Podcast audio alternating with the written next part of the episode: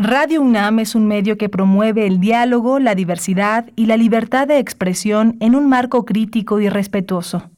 Los comentarios expresados a lo largo de su programación reflejan la opinión de quien los emite, mas no de la radiodifusora.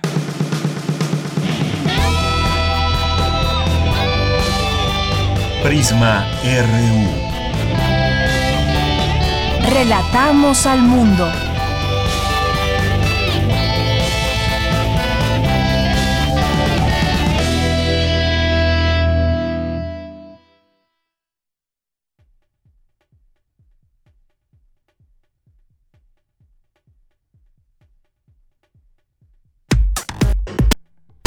Relatamos al mundo.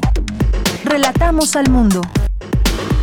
¿Qué pasó? ¿Qué pasó? Muy buenas tardes. Gracias por acompañarnos aquí en Prisma RU. Es un gusto estar con ustedes al frente de estos, de estos micrófonos. Muchas gracias por esa presencia, esa sintonía. Aquí nos encontramos ya para transmitir en vivo el programa Prisma RU a través de las frecuencias universitarias de Radio UNAM, tanto el 860 de AM como el 96.1 de FM. Y vamos a iniciar hoy. Hay varias informaciones que comentarles en el ámbito nacional, por ejemplo, y algunos temas al análisis, analizando nuestro contexto desde esa mirada universitaria. Uno de ellos, y uno de estos contextos importantes, pues son las elecciones. Este proceso electoral que se desarrolla, el proceso electoral 2021, un proceso muy importante donde se definirán miles de cargos eh, de elección popular. Y vamos a platicar el día de hoy con el doctor David Morales González, especialista en procesos políticos de la Facultad de Estudios Superiores Acatlán.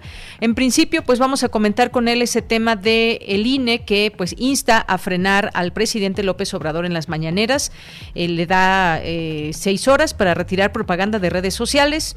La Comisión de Quejas le ordena abstenerse de difundir los logros de programas sociales. Así que vamos a platicar este y algunos otros temas relacionados con el proceso electoral, cuáles han sido em, los temas mayores en cuanto a quejas, cuáles han sido las peticiones también, a las observaciones que se hacen.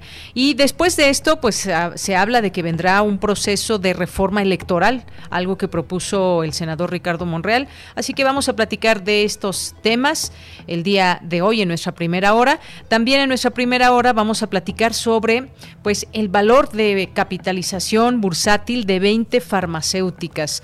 En el mundo el tema de la crisis económica está siendo muy visible por muchas y tantas pérdidas desde empleo, el tema de la economía afectado en todas y cada una de las naciones. Sin embargo, hay sectores que se han visto beneficiados y uno de ellos es el de las farmacéuticas. Bueno, con toda razón, eh, esa es eh, su trabajo, vaya en donde pues tienen que hacer estos desarrollos, tienen que pues estar al frente de estas posibilidades de crear vacunas lo más pronto posible y más ante una pandemia que nadie con esta magnitud. Así que vamos a platicar sobre ese tema con el doctor Juan Luis Hernández Pérez, doctor en Ciencias Políticas y Sociales, además es investigador del Instituto de Investigaciones Sociales de la UNAM. Vamos a platicar también ya nuestra segunda hora sobre, pues ya el regreso a clases en Campeche, cómo fue. vamos a tener aquí un reporte de Oliver Arturo Pacheco, eh, que es periodista allá en este estado de la República Mexicana, es jefe de información en Mayavisión y nos tendrá aquí el reporte de algunas de las escuelas que abrieron sus puertas y pues que, como decíamos ayer, nos da mucho gusto que poco a poco vayan regresando a clases los alumnos que tienen esa oportunidad porque Además, muchos de ellos, en el caso de Campeche, muchos de ellos no tuvieron la posibilidad de conectarse eh, y tomar clases virtuales. Así que vamos a tener un reporte desde Campeche. Vamos a tener también hoy, que es martes, a nuestros queridos poetas errantes, a eh, literatura a la orilla de la tarde con Alejandro Toledo, cultura con Tamara Quirós, información internacional con Ruth Salazar y también la información de nuestra UNAM. Así que, pues gracias por estar con nosotros y acompañarnos en esta tarde, cuando es la una de la tarde con ocho minutos. Nuestras redes sociales sociales, arroba Prisma RU en Twitter, Prisma RU en Facebook. Saludos a mis compañeros allá en cabina, a Socorro Montes en los controles técnicos, a Rodrigo Aguilar en la producción, Denis Licea en la asistencia y en los micrófonos les saluda con mucho gusto Deyanira Morán. Así que, pues desde aquí, relatamos al mundo. Relatamos al mundo. Relatamos al mundo.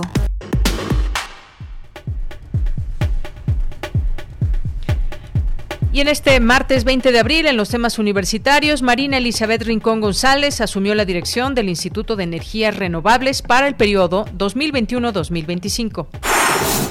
Analizan en Congreso las estrechas relaciones entre el género y el espacio. Coinciden expertos en que la generación de nuevas tecnologías, así como de inteligencia artificial, es indispensable para el desarrollo económico sustentable de México. Un grupo de investigadores del Instituto de Investigaciones Sociales de la UNAM, encabezado por Ali Ruiz Coronel, estudia por qué en América Latina no se han registrado casos de COVID-19 en personas de situación de calle.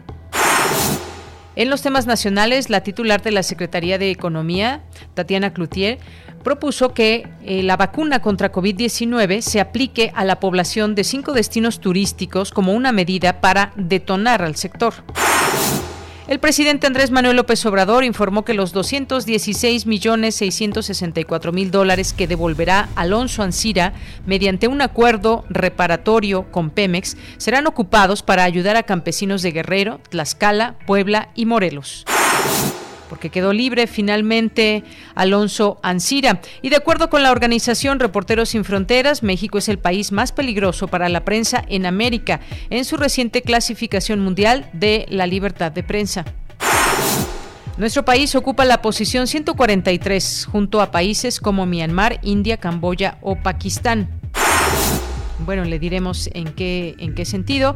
Y también eh, eh, un juez federal otorgó la primera suspensión provisional contra el Padrón Nacional de Usuarios de Telefonía Móvil para que no se obligue a un usuario a entregar sus datos personales y biométricos para registrar su línea telefónica.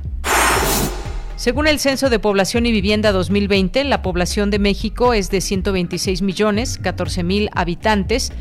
13.7 millones más de personas en comparación con 2010. Cada vez hay menos niños, niñas y adolescentes y más adultos jóvenes de edad media y mayores de manera proporcional. Y en los temas internacionales, un estudio de la Universidad de Tel Aviv reveló que la variante británica del coronavirus es 45% más contagiosa que el virus original.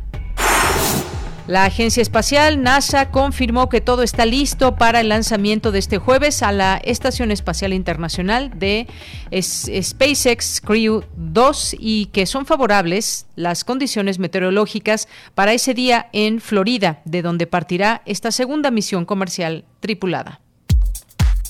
Prisma RU. Relatamos al mundo. Bien, continuamos, continuamos cuando son las 13 horas con 12 minutos. Y bueno, pues tenemos la información al día de hoy en los temas de salud, como les reportamos aquí todos los días con las cifras oficiales. Y este martes inició la vacunación de maestros y del personal educativo de escuelas públicas y privadas de Chiapas, Coahuila, Nayarit, Tamaulipas y Veracruz.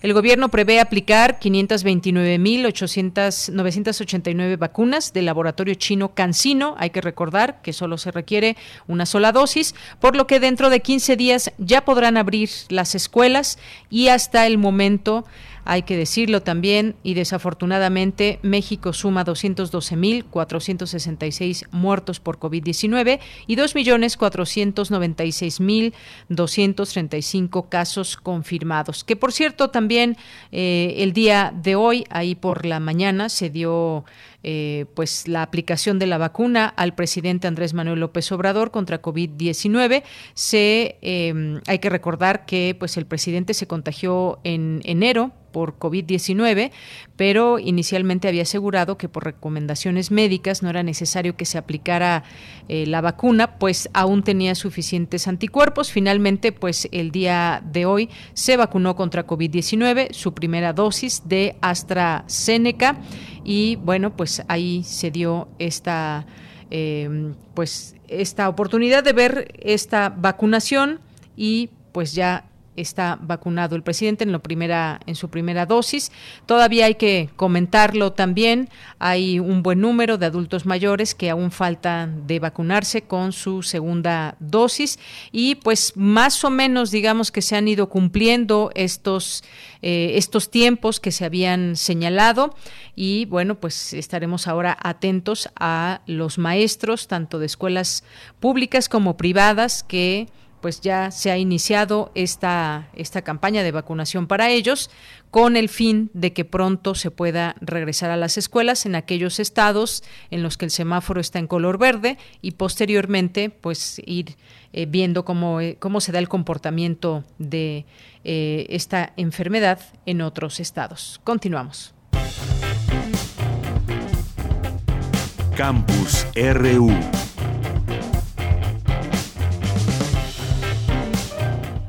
Una con 14, nuestro campus universitario del día de hoy inauguran el cuarto Congreso Internacional sobre Género y Espacio. Mi compañera Cindy Pérez Ramírez nos tiene esta información. ¿Qué tal, Cindy? Buenas tardes.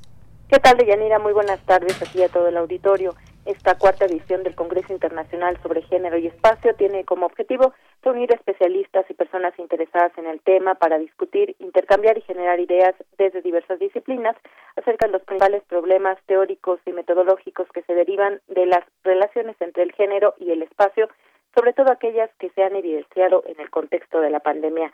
Durante la ceremonia inaugural, Guadalupe Valencia, coordinadora de humanidades de la UNAM, dijo en representación del rector de esta casa de estudios, Enrique Graue, que aún en esta segunda década del siglo XXI hay rezagos en Latinoamérica en materia de violencia contra las mujeres y discriminación contra la diversidad. Vamos a escucharla. Otro tema actualísimo es el nuevo activismo que se toca desde las más diferentes perspectivas que van desde hashtag de sororidad en redes sociales hasta mujeres comuneras vendiendo sus espacios agrícolas en Milpalta o mujeres rarámuris luchando solo las calles, las plazas, los barrios, las esquinas o las comunas rurales, los parajes, las carreteras, sino también los cuerpos de las mujeres que salen a luchar y que salen a gritar por sus derechos y en búsqueda de la igualdad. Por su parte, Javier Delgado Campos, director del Programa Universitario de Estudios sobre la Ciudad, nuestras, nuestras nuestros eh, investigadoras, investigadoras, estudiantes, participantes de organizaciones eh, sociales, que esa es otra de las características de este Congreso, cómo esta nueva realidad tiene una manifestación en la mayor parte de los casos, de el caso de violencia de género, todos lo sabemos, muy, eh, muy, muy dolorosa. Villanito Congreso Espacio, parte proponente y Europa hasta el 23 de abril. Información. Gracias, Cindy. Buenas tardes. Hasta luego. Ahora con García, en que la generación de nuevas tecnologías, así como de inteligencia artificial, es indispensable para el desarrollo económico sustentable de México. ¿Qué tal, Dulce? Muy buenas tardes. Adelante. Deyanira, muy buenas tardes. Así al auditorio de Prisma RU. Así es, Deyanira, la UNAM llevó a cabo el foro Aplicaciones de Inteligencia Artificial para Proyectos de Impacto Social en el marco de una recuperación sostenible post-COVID-19, en donde expertos de diversas materias compartieron sus conocimientos relacionados con las nuevas tecnologías, la sociedad y la industria, o la y por campo de que podrían a los sectores más vulnerables mediante su incorporación en la nueva economía digital. Y ella mira, la inteligencia artificial es una tecnología de amplio uso que en el futuro, no muy lejano, por cierto, será utilizada por toda la sociedad y todos los sectores de la economía. Según proyecciones, la inteligencia artificial agregará hasta 15.7 billones de dólares al Producto Interno Bruto del mundo en 2030. Durante la inauguración de este encuentro de Yanira, Héctor Benítez Pérez, quien es director general de Cómputo y de Tecnologías de la Información y Comunicación de la UNAM, dijo que una de las discusiones más importantes es que cuando se quiera aplicar la inteligencia artificial, también se deben saber las implicaciones éticas que ello conlleva. Vamos a escuchar. Sino también de las preocupaciones éticas asociadas al uso de la inteligencia artificial, que consideran los riesgos de privacidad de datos personales e individuales. En todos los países y regiones, en regiones del mundo, la mayor, producción, la mayor proporción de artículos en inteligencia artificial provienen de instituciones académicas. Pero los segundos creadores más importantes son las empresas, sobre todo en países como Estados Unidos, China y Europa. La idea general es poder desarrollar un vínculo virtuoso entre la academia, entre los sectores sociales y por supuesto los sectores productivos que nos permitan desarrollar una suerte de hélice para resolver problemas nacionales en el entorno de inteligencia artificial y sus aplicaciones. Deyanira, por su parte, Sergio Silva, jefe de la Unidad de Inteligencia Económica Global de la Secretaría de Economía, dijo que en el actual contexto de pandemia, el uso de las nuevas tecnologías ha mostrado ser clave para el desarrollo económico sustentable del país. Escuchemos. Queremos el desarrollo de una economía digital, sí, pero una economía digital que no abra brechas, sino que de hecho nos ayude a esas brechas de, ingreso y de, eh, digamos, y de acceso a una vida más justa. Siempre con un adecuado apoyo a las personas más desfavorecidas. Y en el caso de lo que nos toca trabajar a la Secretaría de Economía, en particular eh, de apoyo a las micro, pequeñas y medianas empresas. La economía digital hoy en día está valorada en 12.9 billones de dólares americanos, que es el equivalente al 17% del PIB mundial, y eso nos habla además de una gran oportunidad eh, para México en términos de crecimiento, de acceso a mercados, y bueno, por último, les comento que este encuentro generará propuestas multisectoriales para fortalecer el desarrollo, la investigación con el artificial científico en esta Dulce, muchísimas buenas tardes. Pórtenos en nuestro Facebook y en Twitter como arroba PrismaRU. Es la una de la tarde con 21 minutos y vamos a pasar a este primer tema para conversar y tiene que ver con el INE y lo que le ordena al presidente. En la Comisión de Quejas y Denuncias del Instituto Nacional Electoral aprobó el día de ayer aplicar medidas cautelares contra el presidente Andrés Manuel López Obrador por la difusión de programas sociales en la conferencia matutina del pasado viernes 16 de abril. Esto fue por unanimidad de votos. Los consejeros de la Comisión de Quejas del INE coincidieron en que existe violación a la veda electoral, por lo que solicitaron la medida, así como el retiro de dicha conferencia de plataformas de redes sociales. Hay que recordar también que esta medida del INE se dio tras la queja de dos partidos políticos, PRD, Movimiento Ciudadano, sobre el contenido de la conferencia de prensa matutina de ese día, 16 de abril, en la que el presidente habló sobre programas sociales. Y pues nosotros queremos hablar de este tema y de cómo, de ir también vigilando este al árbitro y a los distintos partidos o autoridades que no deben intervenir en este proceso electoral y pues habrá que estar muy atentos y poner el dedo en el renglón cuando se tenga que señalar algo. Vamos a platicar, ya está en la línea telefónica el doctor David Morales González, que es especialista en procesos políticos de la Facultad de Estudios Superiores Acatlán. Doctor David, bienvenido, muy buenas tardes. Muy buenas tardes, de, Yanira, a ti y a tu auditorio. A la orden.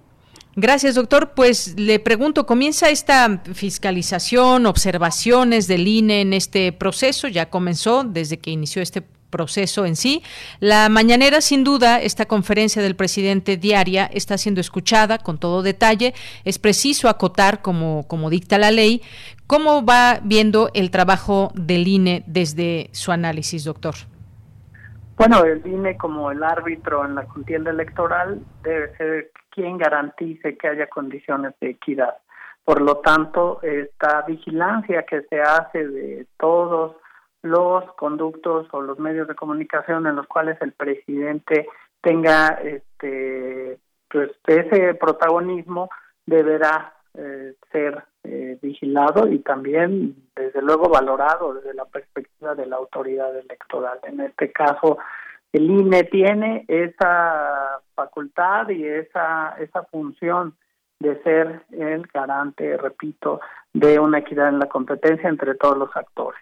Por lo tanto, siempre que en la competencia haya factores de inequidad o que tenga o algunas condiciones que puedan representar una ventaja de algún partido político o de algún otro actor, el INE tiene que poner eh, este, esta, esta situación, como fue el caso de la tutela preventiva o las medidas cautelares por la eh, promoción de programas sociales.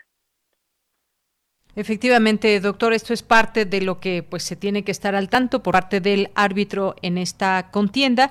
Lo que se, ah, se le ordenó al presidente es que bajaran un plazo que no excediera las seis horas, eliminar o modificar las, las publicaciones que contienen la eh, conferencia del 16 de abril y en la parte donde habla de estos programas sociales y se habla específicamente de los vínculos de Facebook y uno de YouTube, que son estas redes a través eh, llega esta eh, esta conferencia mañanera. Eh, en la conferencia matutina del 16 de abril, eh, pues resaltó esa entrega de becas a estudiantes y demás. Eso fue lo que valió al INE para hacer este esta observación. Ahora bien, también lo que lo que advierten es que la comisión advirtió de la existencia de un riesgo inminente que vuelva a ocurrir tal conducta y se ponga en riesgo los principios rectores del proceso electoral. Será muy importante que se atienda por parte del equipo del presidente esta este señalamiento que hace el INE, doctor. Y por otra parte, pues quienes, digamos, defienden la postura del presidente y lo que dijo es, por ejemplo, eh, Mario Delgado, que dirige este el, eh, partido, en Morena, y dijo que pues se pronunció eh, y acusa en sus redes sociales de manera, dice, arbitraria y desproporcionada la manera en que está actuando el INE, dice que no es suficiente quitar candidaturas de manera arbitraria y desproporcionada y ahora intenta censurar al presidente. ¿Debemos entenderlo como una censura, como lo ve el dirigente de este partido, doctor? De ninguna manera, creo que el INE está haciendo su trabajo para el fue diseñado y que tiene que ver con garantizar esta equidad en la competencia. El artículo 31 constitucional es claro durante el tiempo que comprendan las años, este, a conclusión deberán suspenderse la, la en los medios de toda propaganda gubernamental. Y creo que esta eh, cuestión también eh, lo señalará el, el artículo de 134 constitucional y que tiene que ver con esta parte que eh, señalan los, este, los el mandamiento el mandato constitucional. Es una situación también que no está ajena ya en el sistema político mexicano. Siempre la intervención del presidente ha sido señalada ha sido eh, una situación donde los partidos políticos del presidente han el presidente ha tenido cierta injerencia en, distintos momentos de la contienda. Recordemos también la actitud eh, señalada por el propio López Obrador en durante la campaña este, de Felipe Calderón, la intervención del llamado que no intervengan en el proceso, ¿no? De alguna u otra manera, en los distintos momentos se ha señalado esto y por eso se han fortalecido esta situación. No abona en nada señalar que se, censura al presidente en, un, en una actitud francamente que no abona equidad, en el sentido de que es un elemento que debe darse esto que eh, el, INE ha marcado, son eh, las líneas que debe cumplir el presidente. De ninguna manera lo veo como una censura hacia, hacia el presidente y ellos yo creo que lo reconocen, puesto que solo es revisar el artículo 41 constitucional y el, y el 134. Claro, doctor. Y tan es así que, pues, Presidencia ya acató esta orden y bajó eh, de estas redes sociales esa manera del 16. Lo entienden y así están, tienen que acatar, digamos, estos fallos que se dan a conocer y en donde pues se está haciendo el trabajo de ambas partes. Eh, ya borró esta conferencia mañanera 16 de abril, donde pues había destacado apoyos sociales entregado en distintos estados del. Y bueno, doctor, también quise eh, comentar con usted que nos eh, comente sobre, pues hay una reforma electoral que se prepara, como diríamos, por parte del senador Ricardo Monreal, lo da y que prepara esta reforma para presentarla después de las elecciones del próximo mes de junio, ya que inevitando el principio de legalidad de los órganos, desde los comicios, para que no abusen, dice, y no se excedan en sus facultades ni invadan funciones del legislativo, es lo que dijo este eh, el coordinador Ricardo Monreal. ¿Qué le parece? ¿Se requiere ya una reforma electoral? Y bueno, pues eh, estaría eh, siendo avalada o no, pues pues por los legisladores que llevar a cabo la votación en su momento de esta reforma, discutirla, claro, pero ¿cómo usted hace falta una arma electoral?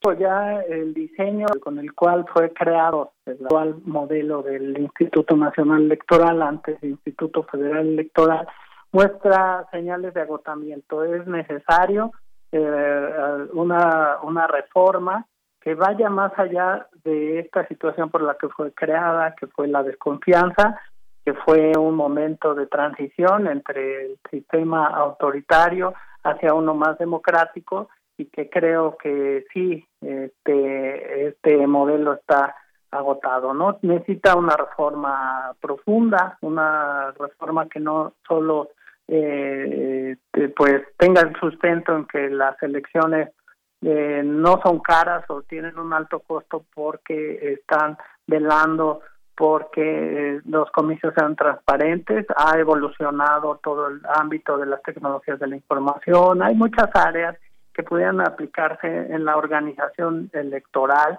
en su conjunto, en el funcionamiento de los órganos colegiados, que abonen mejor, de una mejor manera hacia la confianza ciudadana. Creo que se ha agotado esta, esta situación de que había desconfianza en los resultados electorales, pero ahora está creciendo la desconfianza hacia el órgano electoral porque se ha metido de alguna manera al, a esta especie de, conflicto con el Ejecutivo. Creo yo que más allá de esta situación de cómo se procesa el, el conflicto entre el órgano electoral autónomo y el Ejecutivo, sí requiere de una, de una reforma. No se vale pues la propuesta de modificaciones o la manipulación de las reglas de acuerdo a intereses de un partido en particular. Eso sí es, necesario señalarlo. Lo más importante es buscar que se siga conservando el principio de la legalidad, pero que la reforma no vaya dirigida anular a la oposición, a anular los órganos autónomos, que, o a minar este aspecto fundamental que es garantizar la equidad en la en la competencia electoral. Creo yo que, que es necesario, desde luego, es un, un sistema electoral este, muy complejo, tiene distintos eh, aspectos que hay que eh, revisar, pero desde luego que tiene que ser una reforma integral, no se puede ver solo desde una perspectiva ni desde un actor eh, en particular en un partido político. Creo que la gran reforma va a tener que ser consensada con el conjunto de los partidos políticos. Bien, pues sí, será o se antoja una discusión muy amplia, debates eh, muy fuertes que quizás se darán, porque de pronto pues nos ponemos a pensar en ese trabajo que se ha hecho desde que pues surgió el IFE en su en su momento y de, pronto por qué cuesta tanto trabajo poder confiar en el árbitro electoral y, también lo digo por los cambios que, que se han dado a lo largo desde que como decía se inició el IFE y hasta hoy lo que tenemos el tema, por ejemplo, que se ha cuestionado mucho también de los salarios, porque esos salarios tan, tan altos, por ejemplo, para los consejeros, eh, esta reforma, por supuesto, que como ciudadanos eh, quisiéramos que no vaya ni dirigida a anular a la oposición, ni que, ni que favorezca a un grupo político, a, cualquier grupo político, pero siempre está ese riesgo de que se pueda responder a, a intereses. Hace falta también, pues, que se ganen la confianza de los ciudadanos. Hoy ¿Cómo podría usted evaluar esa confianza hacia el INE desde su punto de vista, doctor? Sí, el, INE viene de esta parte que le señalaba, ¿no? El, sistema autoritario generó de alguna manera que la transición se, eh, se concentrara en la desconfianza de los ciudadanos en los resultados electorales.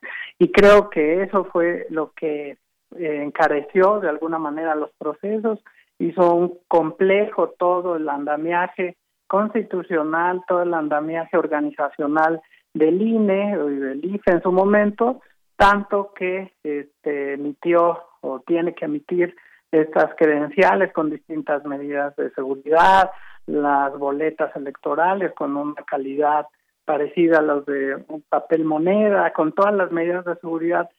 Tan solo en esa situación de materiales y documentación electoral, pues hace caros estos procesos.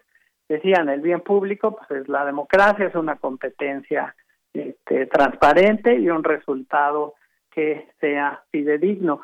El asunto no se quedó ahí, sino también todo el asunto de los eh, sueldos que tendrían que ser iguales a los de un ministro, todo eso para asegurar la imparcialidad y todo se fue agotando, ¿no? En, algún, algún momento, y yo creo que están en ese punto de inflexión en que la ciudadanía, en un contexto de crisis, no confía en un organismo tan caro porque no le ve eh, el bien público generado. Sin embargo, hay que defender la institucionalidad democrática, pero sí ver sobre todo esta parte de eh, la reforma integral que es necesaria.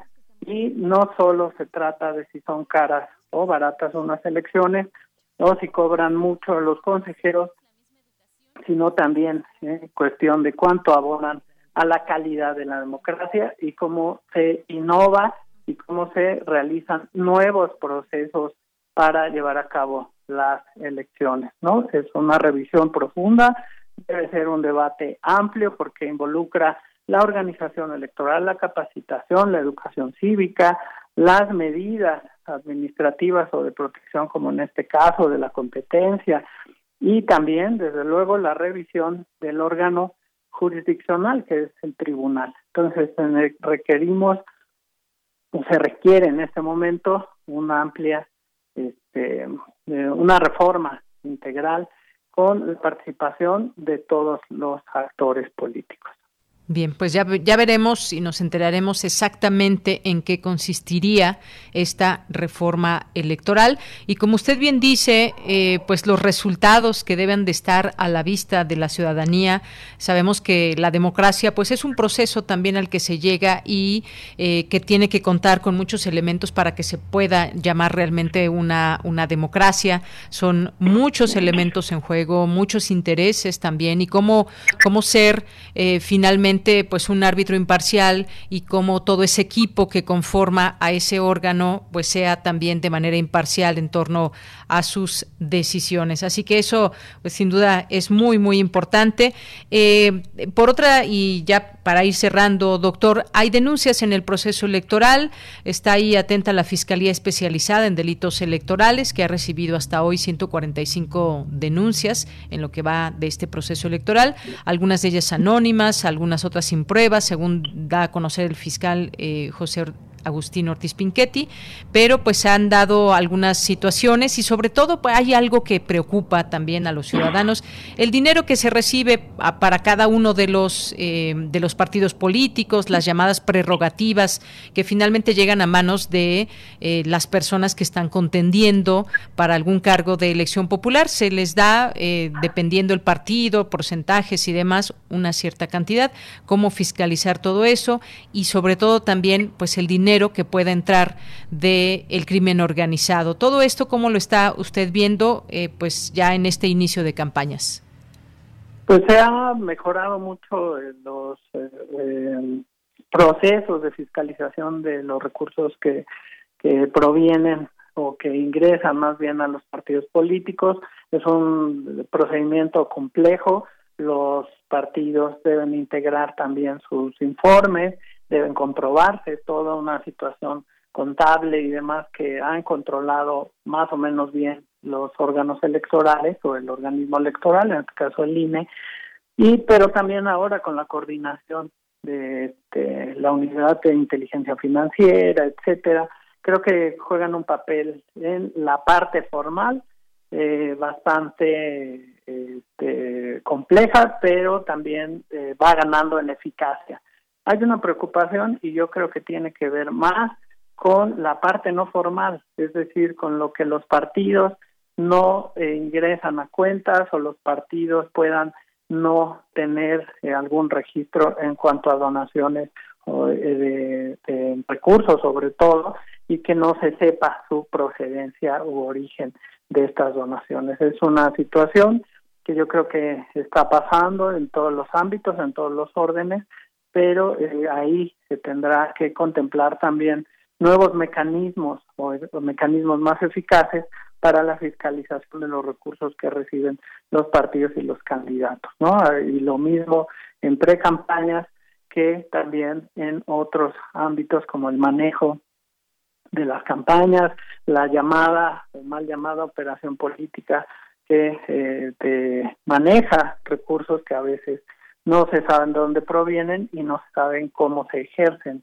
Solo se ven en, cuestiones de, de, este, porque se reflejan los delitos electorales, es decir, cuando se identifican algunos delitos electorales, algunos de ellos tienen que ver con compra de votos, etcétera, que no se sabe de dónde es el origen de estos recursos. Entonces tendrán que mejorar, se tendrá que perfeccionar todo el ámbito de la fiscalización desde, distintas perspectivas.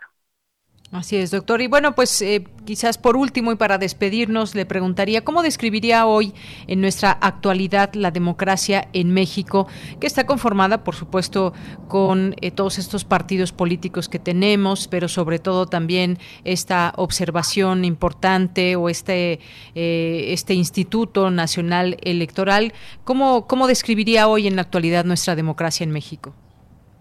La democracia en, en México tiene que consolidarse, no eh, alcanzó el modelo diseñado en los años 90 o en el año en los años de transición a consolidar lo que lo que esperaba, ¿no? Ganar en confianza ciudadana, en confianza plena y ahora han sido muy cuestionados, ¿no? Los organismos autónomos y en este caso pues eh, que puede impactar en las elecciones. No solo deben mejorarse los procesos, eh, procesos democráticos, sino también en la calidad de los ciudadanos, de los actores políticos, los partidos políticos. Vemos que hay un eh, hay elementos donde carecen de propuestas, propuestas este, reales, factibles y que eh, tengan como su eh, propósito plantear eso a los ciudadanos, ¿no? Este, hay una crisis también de confianza en ellos mismos, en los partidos políticos, pero también que la ciudadanía tenga aspectos de una mayor participación, de una mayor responsabilidad, saber que deben votar eh, de manera informada, hay una especie de desinformación y yo creo que también de poco interés de los ciudadanos en cuestiones eh, políticas, ¿no? Y esta situación creo que, que no abona en la transición a la democracia en México. También debe cambiar, yo creo, para ser un país más democrático, el aspecto de la educación cívica, ¿no? De cómo perciben los ciudadanos la situación de la cultura política, cómo son sus conjuntos de actitudes y valores hacia las instituciones de la democracia, que tienen que ver con partidos, que tienen que ver con organismos eh, que realizan las elecciones y sobre todo los asuntos públicos, que no se trata solo de votar eh, retirarse a su casa, sino que tenemos esa necesidad de ser ciudadanos vigilantes de nuestros gobernantes y de las decisiones que están tomando. Bien, doctor, pues le agradezco mucho esta, esta plática, este análisis en torno a este proceso electoral o lo que va de él hasta el momento. Muchas gracias, doctor. Muchas gracias a ti y que estén muy bien. Buenas tardes a ti y a tu auditorio. Gracias, doctor. Muy amable. Muy buenas tardes. Gracias al doctor David Morales González, especialista en procesos políticos de la Facultad de Estudios Superiores Acatlán, la FES Acatlán. Continuamos. Relatamos al mundo. Relatamos al mundo. Una de la tarde con 43 minutos. Vamos ahora a otro tema, las, la vacunación hoy en el mundo, las ganancias para las farmacéuticas. Esta industria, la industria farmacéutica y de laboratorios de investigación y desarrollo de medicamentos, equivale a 2.69 billones de dólares en valor de mercado.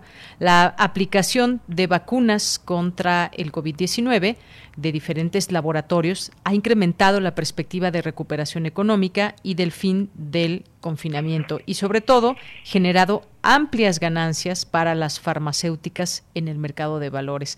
Hasta el 19 de febrero, algunas farmacéuticas reflejaron rendimientos importantes en el precio de sus acciones, como Vir Biotechnology, que subió 185.96% en Wall Street, eh, o Novavax, con un alza de 149.20% en la misma bolsa, o Cancino Biologics de Hong Kong, que se incrementa 117.56% en lo que va del año solamente por poner algunos ejemplos. Platiquemos del tema con, ya está en la línea telefónica, agradezco nos tome esta llamada, al doctor Juan Luis Hernández Pérez, doctor en Ciencias Políticas y Sociales, investigador del Instituto de Investigación. Y también un saludo a tus radioescuchas. Gracias, doctor. Pues entremos a este tema. Esto es normal, digamos, en un contexto como este, donde se viene una pandemia que nadie esperaba ni se imaginaba de estas magnitudes. Las farmacéuticas, pues a final de cuentas, están haciendo su trabajo, pero podríamos hablar de monopolización, podríamos hablar de qué en este sentido, cuál es su análisis en torno a estas ganancias que han tenido las farmacéuticas en los últimos meses, doctor. Eh, gracias, doña por tu pregunta y comentario. En efecto, hay que recordar que en los eh, últimos meses eh, se ha dado un, un, efecto de acaparamiento mundial de las vacunas para combatir el virus del COVID-19. y habíamos mencionado en otras ocasiones que este acaparamiento eh, tiene que ver con el hecho trágico de que eh, la vacuna eh, pues es un bien, no es un bien público, repito, no es un bien público. entonces, pues esto genera que se comercialice, que se pueda dar la posibilidad, sobre todo para particulares, en este caso las farmacéuticas mundiales, de su comercialización, también de su monopolización. Eh, y esto ha afectado, eh, como hemos eh, padecido a nivel mundial, pero y, en particular en el país, distintas problemáticas para allegarnos de, de la vacuna. también hay que recordar que la mayoría de los eh, países que están produciendo, fabricando y que ostentan eh, las patentes de dichos desarrollos tecnológicos, es decir, la vacuna, em, eh, también es, son las matrices de estas farmacéuticas, el llamado Big Pharma, que recordemos que se caracteriza por grandes conglomerados particularmente de, eh, raíz estadounidense. El 60% de las empresas farmacéuticas eh, son estadounidenses. Eh, entonces tienen su casa matriz en esos países que hoy en día ven a la pandemia y a la fabricación y venta de la vacuna como una opción económica, ¿no? Y también política. Em, ese es el, antecedente eh, de eh, lo que hoy queremos señalar con más ímpetu, que es el, eh, pues el, fenómeno que se está dando, que es el enriquecimiento de este Big Pharma, de estas farmacéuticas, de estos conglomerados de empresas en el contexto de la pandemia. Efectivamente, doctor importante todo esto que comenta porque sí tiene que ver con un tema de acaparamiento. A final de cuentas, pues estas son entidades eh, privadas. También hay que hay que ver esta eh, situación y cómo se han conformado estas farmacéuticas que son pues las más poderosas del mundo y en una situación como esta, pues era de esperarse que pues tuvieran estas ganancias eh, que se dispararon. Ahora, algún punto muy importante que usted menciona, no es un bien público, no es un bien público y, y nos deja ver esta diferencia entre países ricos y pobres. Si vemos hacia nuestro país del norte, pues está prácticamente con una velocidad, sigue en su vacunación, se venden en las farmacias las vacunas, están vacunando prácticamente día y noche, eh, uno o hasta dos millones de personas por día eh, llevan pues ya acercándose al 50% de la vacunación.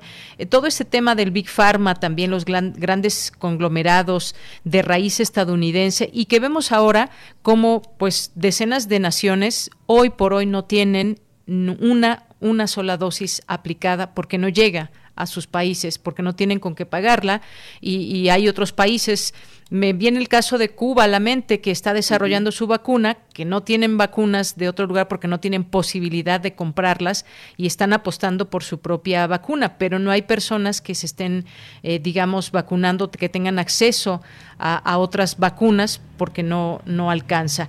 Esto también, digamos, es importante verlo de esta manera. Son entidades privadas y están en lo suyo, pero también esto genera esta desigualdad. Eh, ¿Me podría platicar un poco más de qué significa este Big Pharma y las situaciones que provoca en el mundo? Claro, Deyanira. Mira, eh, en, la actualidad eh, existen 26 conglomerados eh, de empresas ligadas al sector farmacéutico. De, de estas 15, de estos 26 grupos monopólicos, 15 son estadounidenses. En el contexto de la pandemia, habría que señalar que son cuatro de estas empresas estadounidenses las que se han eh, enfocado en el desarrollo de vacunas eh, para combatir eh, el virus COVID-19 como parte de su de una gama más amplia de, de desarrollos farmacéuticos. O sea no se dedican exclusivamente a eh, producir la vacuna, eh, sino también otros medicamentos. ¿Quiénes son estos? Eh, fundamentalmente Pfizer, Moderna, entre otras. También hay otras farmacéuticas que se desarrollaron, crecieron exclusivamente en este contexto de la pandemia por COVID-19 y se dedican, repito, exclusivamente al desarrollo de la vacuna para el COVID-19 eh, y que son estas las que han tenido mayores ganancias en, eh, en este contexto de la pandemia. Eh, las principales que ubicamos, por supuesto, son Pfizer, AstraZeneca, Johnson, Sanofi y Moderna, como, como mencionaba. Y de hecho, se calcula que el año pasado, el 2020, sus ganancias se multiplicaron eh, casi eh, eh, por 10 veces. pero habría que señalar un, un tema importante. a principios de la pandemia se estableció por parte de estas, de este Big Pharma, ligado al desarrollo de vacunas, se estableció de manera particular, es decir, cada una de estas eh, transnacionales farmacéuticas señalaron que durante el año 2020, es decir, durante la pandemia, eh, no eh, lucrarían supuestamente con la vacuna. aún así, sus ganancias se han incrementado. Tú bien ya mencionabas en la introducción de esta entrevista cómo algunas de estas empresas han logrado incrementar sus acciones en la, bolsa eh, casi al 200%. ¿no? Es el caso de Moderna, por ejemplo, que aumentó 187% el valor de sus acciones en la, en la bolsa de valores. Eh, pero sobre todo hablamos de enriquecimiento porque lo que están esperando estas farmacéuticas eh, es poder eh, comercializar eh, estas vacunas en un contexto ya no de gravedad, no de urgencia eh, por la vacuna, como fue en el año 2020. Es decir, sus expectativas de enriquecimiento reales son a partir de este año, 2021 y el próximo 2023 y 2022 y 2023, porque la población mundial va a requerir seguir reforzando esta, esta, este proceso de vacunación. un cálculo rápido sí.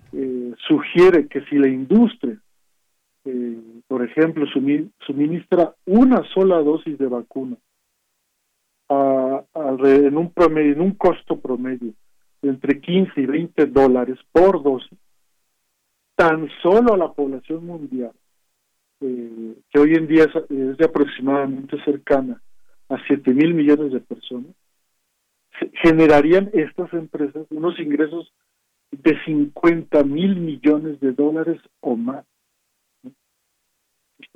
Porque están esperando, la expectativa es que eh, la población va a requerir, repito, eh, eh, estarse volviendo a vacunar los próximos años, a reforzar. y es ahí donde las expectativas de ganancias incrementan. pero, por supuesto, durante la pandemia también lo han hecho. Así es. Bueno, y pues eh, sin duda datos importantes que hay que, que, hay que mencionar eh, que usted lo, lo comenta.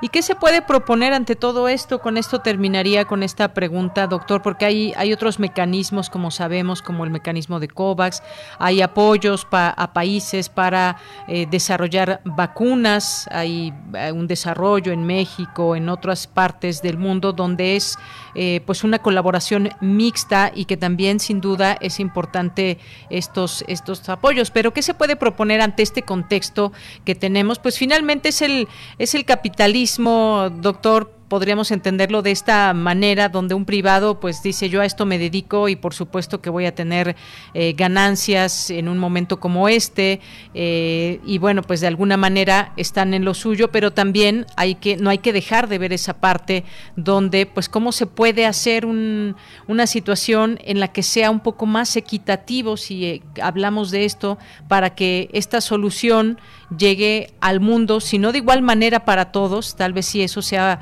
mucho pedir, pero que sí vaya siendo eh, prioritaria para aquellas eh, naciones que incluso tienen hasta esquemas de más en su vacunación, tienen vacunas de más, tendrían oportunidad de compartir y que no se hace. ¿Cuál sería pensando quizás en una propuesta, doctor? Eh, así es, ya tienes razón en lo que comentas, es muy importante.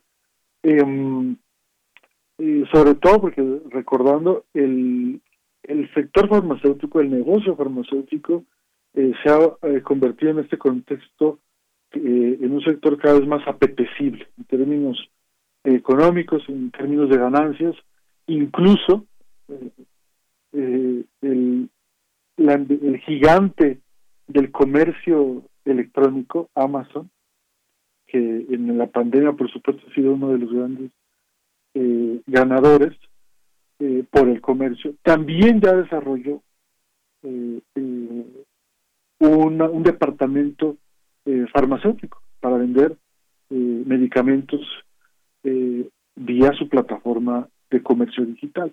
Entonces, esto nos revela que hay un gran ímpetu por formar parte de este gran negocio, que como ya vimos, ¿no?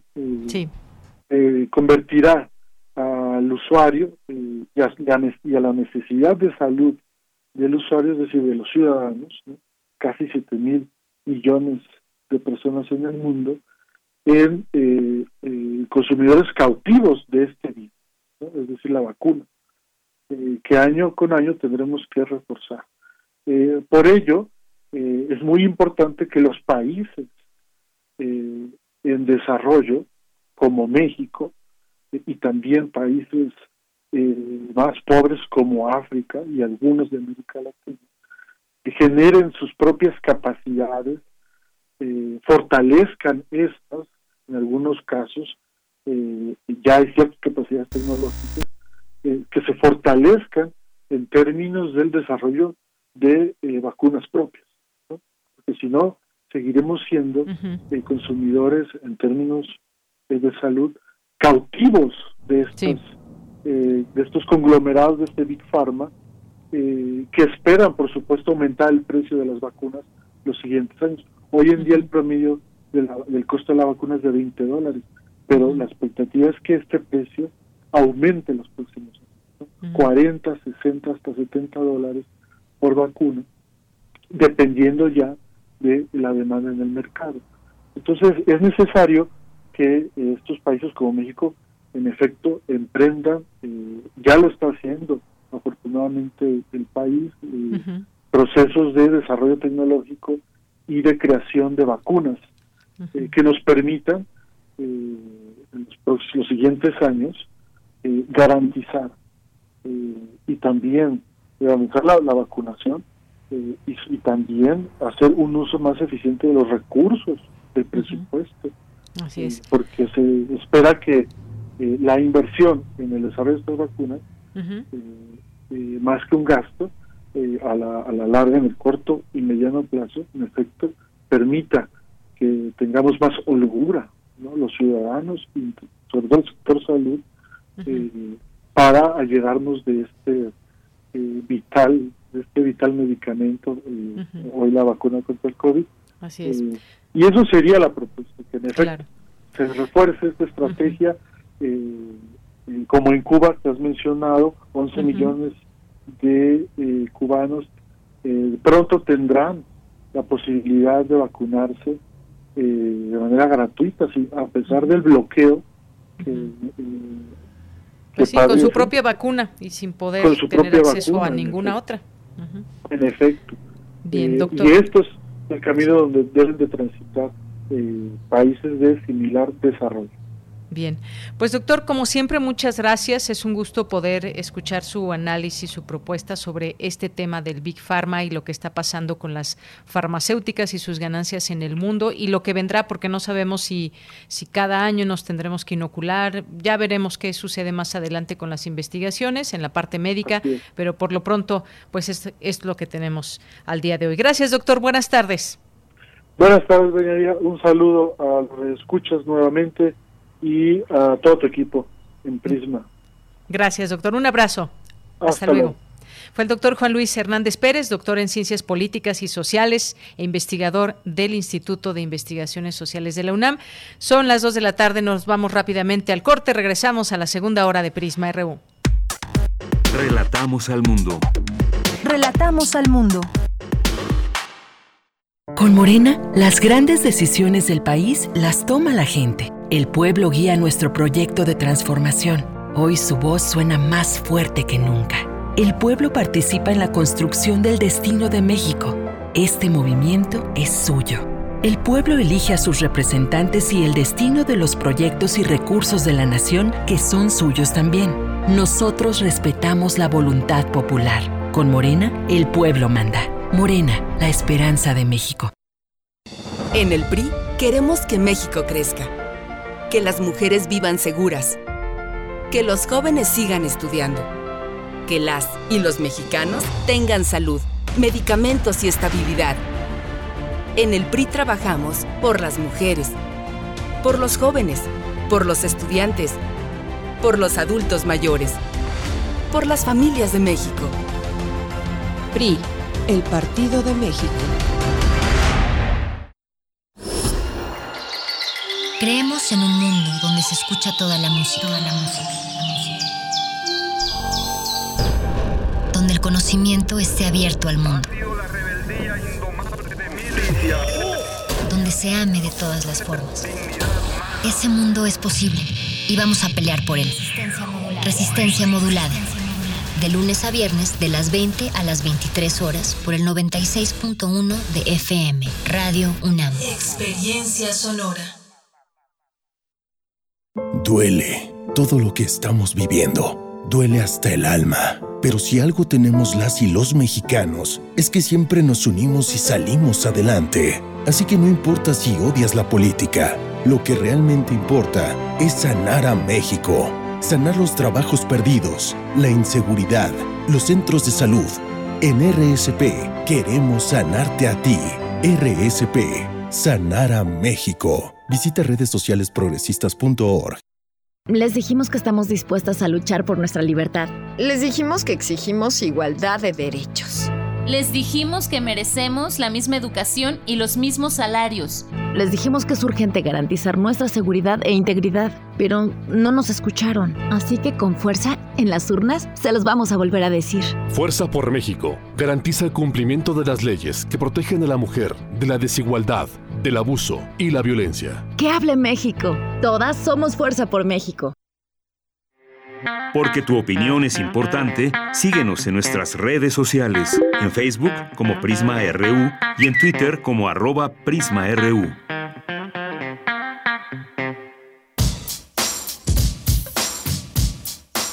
Cartelera Radio Cartelera Radio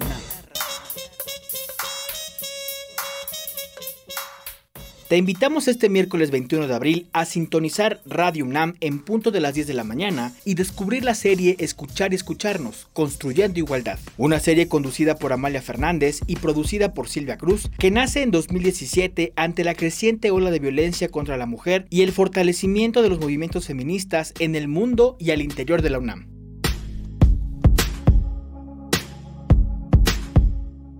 Escuchar y Escucharnos transmite su séptima temporada que concluye el 12 de mayo. Este miércoles, el programa abordará el tema de las masculinidades y el trabajo doméstico en el confinamiento, con una entrevista al investigador asociado del Centro de Investigaciones y Estudios de Género de la UNAM, Alice Les.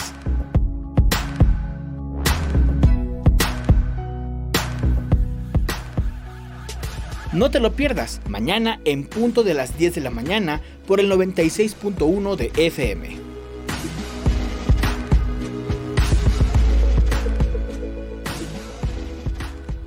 Dos de la tarde con cinco minutos y ahí está la recomendación, las recomendaciones que les vamos a ir haciendo también para que escuchen nuestra programación aquí en Radio UNAM.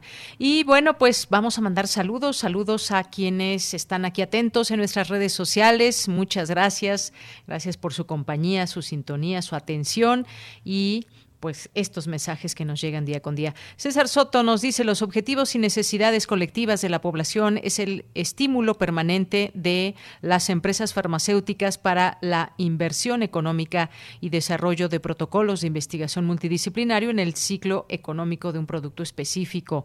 Alejandro Cardiel, muchos saludos. Rosario Durán Martínez también dice si yo invierto en clases de cocina es porque a corto o largo plazo voy a tener un beneficio, así las farmacéuticas como empresa. Eh, gracias, Rosario. Mario Navarrete, que aquí nos envía pues un video, fotografías, imágenes del segundo día de consulta nacional de la prohibición del outsourcing por el rescate de la soberanía energética. Muchas gracias, Mario. Gracias por el reporte desde el lugar de los hechos. Gracias. Adi Jiménez también muchos saludos, muchos saludos a David Morris, eh, muchos saludos también a Raquel Martínez. Dice, importante tener un árbitro así como contendientes que respondan a las circunstancias actuales pero la ciudadanía también tiene que responder con responsabilidad. Y sobre todo, pues me parece que nuestra responsabilidad es, en principio, saber por quién vamos a votar, quién es esa persona por la que le vamos a regalar, a dar nuestro voto. Y no solamente termina ahí, como nos decía el doctor, no solamente termina ahí el tema de la democracia o el ejercer nuestro voto, sino dar seguimiento a aquellas propuestas y demás, unirnos como sociedad. Eso sería muy bueno y así pues pondremos a temblar a muchos políticos si nos organizamos y si vemos las necesidades desde nuestra cuadra, nuestra colonia, nuestra alcaldía o municipio eh, nuestro estado y así el país. Es una conjunción de mucha gente y de muchos esfuerzos desde la ciudadanía también, por supuesto. Gracias, Raquel. Un saludo también a Barquito Bruno, Andrea Smart, dice interesante charla con el doctor de la FESA Catlán. Saludos sonoros a todo el equipo.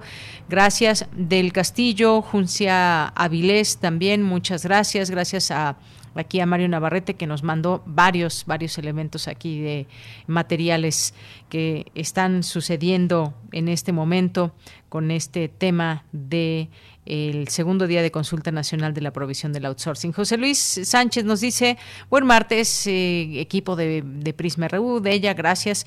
Ahora, si el INE quiere, ahora sí el INE quiere que todos los actores políticos acaten las leyes electorales, pero los funcionarios del INE no acatan la constitución y la moralidad al cobrar más que el primer mandatario, árbitros bandidos. Gracias. Gustavo Urrutia, todo está bien, sin embargo, se nota el INE México cargada hacia la oposición. En estos días, Enrique Alfaro presumió logros sin una sola reclamación, empresarios metidos hasta el tuétano abiertamente participando con partidos sin reclamo. Esa es una observación interesante. Gustavo Rutia también. Gracias. Giro Pentachi nos dice, el INE está cargado hacia, eh, está cargado está cargando los dados. Lorenzo Córdoba trabaja para Claudio X González. No hay que tener más de dos dedos de frente para darse cuenta de ello. Gracias, Giro Pentachi.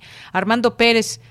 Nos dice, es muy poquito lo que a veces se dice, cuántos lo ven que no están trabajando, a cuántos entonces realmente llega el mensaje localmente un poblado, eh, los voceros serán los diputados, los anuncios. Esto con respecto a lo que comentábamos que señaló el INE hacia los dichos del presidente en la mañanera del 16 de abril.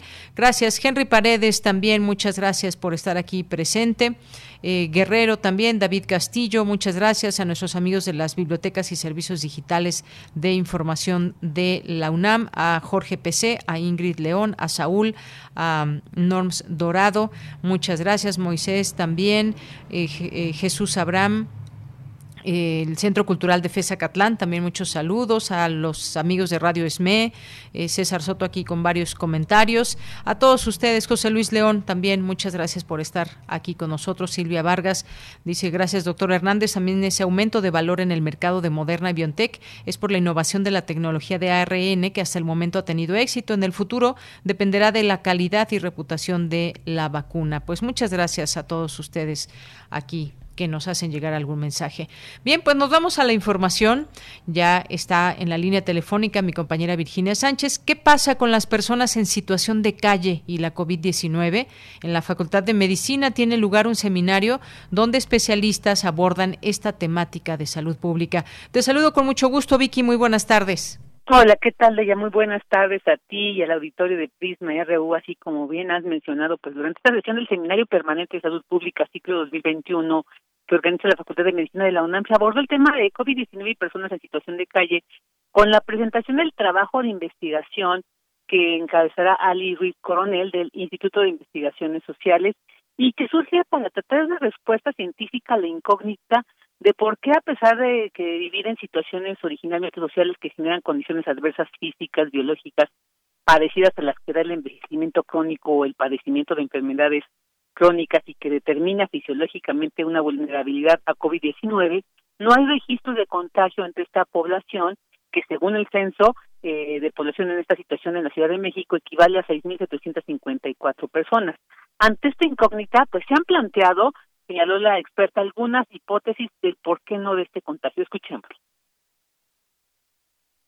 Una que, dado que están en, la calle, pues tienen un sistema inmunológico muy robusto, ¿no? Que está acostumbrado y digamos que en lo corto, en la corta temporalidad, es muy robusto para luchar contra circunstancias adversas. Y segundo, pues que llevan a cabo todas las actividades en el espacio público, ¿no? Lo que, eh, digamos, favorecía que no hubiera tantos contagios. Está esta segunda que habla de la exclusión social como el equivalente de un distanciamiento social. Esta es a la que yo me referí, ¿no? Justamente durante la pandemia yo seguía haciendo trabajo de campo con personas en situación de calle y algo que ellos mismos decían es que nadie se les acercaba, ¿no? O sea, todo mundo los evitaba por completo. Si de por sí es una población a la que la gente evita, no trata de no acercarse, no les habla, etcétera, pues en estas circunstancias peor porque los veían como un foco de contagio por la falta de higiene. Entonces, la exclusión social equivalía a distanciamiento social resalta Ruiz esta segunda hipótesis de distanciamiento social y que podría desvanecerse porque si bien el distanciamiento social puede ser un factor que retrase, pero no inhibe el contagio, mientras que otra hipótesis que también eh, se sugiere como respuesta es el uso del solvente como antibacterial sin embargo, dice, esto más bien responde al estigma porque no todas las personas son consumidores de esto. Es por eso que la incógnita persiste y por ello la relevancia del proyecto de investigación presentado por la antropóloga, quien detalla los objetivos del mismo. Escuchemos Una, evidentemente, es saber si las personas se contagiaron o no, digamos, fundamentar la aplicación de políticas públicas en esta población. Queremos, evidentemente, también contribuir a entender mucho mejor COVID, ver cómo los factores sociales en realidad son súper relevantes en el desarrollo de una enfermedad. Queremos identificar patrones comunes y particulares en América Latina, tres ciudades, ni siquiera tres países, ¿no? Ciudad de México, Sao Paulo y Santiago. Y también queremos contribuir a la formación de recursos humanos, estudiantes tanto de antropología como de sociología, como de medicina en la experiencia de una investigación interdisciplinaria, multimétodo y aplicada, dirigida a población vulnerable. Entonces creo que esto también forma una parte importante del aprendizaje cuando se hace algo real, ¿no? En el campo atendiendo a una problemática real. Y bueno, pues como mencionaba la experta, esta investigación está por realizarse, así que estaremos pendientes a los avances de la misma, porque pues obviamente es importante y trascendental saber cuál es la situación de estas personas en situación de calle y su contagio o no de COVID-19. De ella, este es mi reporte. Gracias, Vicky. Sin duda muy importante porque efectivamente, pues quizás a muchos nos ha pasado el observar a personas en situación de calle que pues durante toda esta pandemia pues siguen ahí en esa situación eh, de calle en la que han estado quizás durante mucho tiempo, quizás años y sin tener una pues evidente eh, buena alimentación ni mucho menos o la higiene necesaria, pues ahí seguimos viendo a estas personas muchas veces adultos mayores y ahí están en la en la calle, continúan y aparentemente pues no se les ve que hayan estado enfermos o que hayan padecido de COVID-19 o alguna otra enfermedad. Sin duda va a ser muy interesante lo que derive de este estudio, Vicky. Así es, ella, y como la experta dice, ella no tiene la certeza de que en sí no haya eh, contagios, sino más bien podría esto deberse a que no haya un registro como tal precisamente por estas condiciones de aislamiento que, que viven eh, eh, estas personas. Pero como bien dices, estaremos ahí al pendiente y por supuesto que lo compartiremos en cuanto tengamos la información. Claro, efectivamente. Y además porque muchas de estas personas o por no decir todas, pues no tienen acceso o posibilidad de llevar a cabo una prueba y no sabemos si pues quizás tuvieron la enfermedad o no, así que será sin duda interesante conocer estos resultados. Gracias Vicky, muy buenas tardes. Buenas tardes, un abrazo y hasta mañana. Hasta mañana. Y nos vamos ahora con mi compañera Cristina Godínez, Marina Elizabeth Rincón González, nueva directora del Instituto de Energías Renovables. Adelante Cristina. Buenas tardes, Deyanira. Un saludo para ti y para el auditorio de Prisma RU. Ejercer una gestión inclusiva y fomentar el diálogo constante entre la comunidad del Instituto de Energías Renovables son el compromiso de la doctora Marina Elizabeth Rincón González, quien tomó posesión como directora del Instituto de Energías Renovables para el periodo 2021-2025. Al darle posesión del cargo, William Lee Alardín, coordinador de la investigación científica, exhortó a la comunidad del instituto a sumar esfuerzos y capacidades alrededor de la nueva directora. Puntualizó que la doctora Rincón tendrá el apoyo de la Administración Central para el desempeño de sus tareas las líneas de investigación que cultiva, la formación de recursos humanos, la difusión que se da a las energías renovables, así como la vinculación y transferencia de tecnología que se realiza con los sectores público y privado. En tanto, Marina Elizabeth Rincón González dijo que el Instituto de Energías Renovables continuará como un referente en todo lo que tiene que ver con temas de frontera y la generación de nuevo conocimiento. La directora aseveró que en el instituto se impulsará y fomentará la igualdad de género. Para ello harán dinámicas y actividades culturales. Reconoció que son muchos los retos y las expectativas para el instituto, la UNAM y para México. De Yanira, la doctora Rincón González cursó la licenciatura en Ingeniería Química en el Instituto Tecnológico de Estudios Superiores de Occidente, la maestría y el doctorado en Química en la Universidad de California, Santa Bárbara. En septiembre de 1994 ingresó al Laboratorio de Energía Solar de la UNAM y es investigadora titular C del Instituto de Energías Renovables e integrante del Sistema Nacional de Investigadores Nivel 3. Sus investigaciones recientes se han enfocado a la implementación de técnicas de caracterización avanzadas para estudiar y controlar los fenómenos interfaciales limitativos del desempeño de los dispositivos de conversión y almacenamiento de energía. Cuenta con más de 100 publicaciones internacionales y 5 capítulos de libro. Ha participado en 29 proyectos de investigación, siendo la responsable técnica de 18 de ellos. Deyanira, este es el reporte. Buenas tardes. Muchas gracias, Cristina Godínez. Y nos vamos ahora a las breves internacionales con Ruth Salazar. Internacional RU.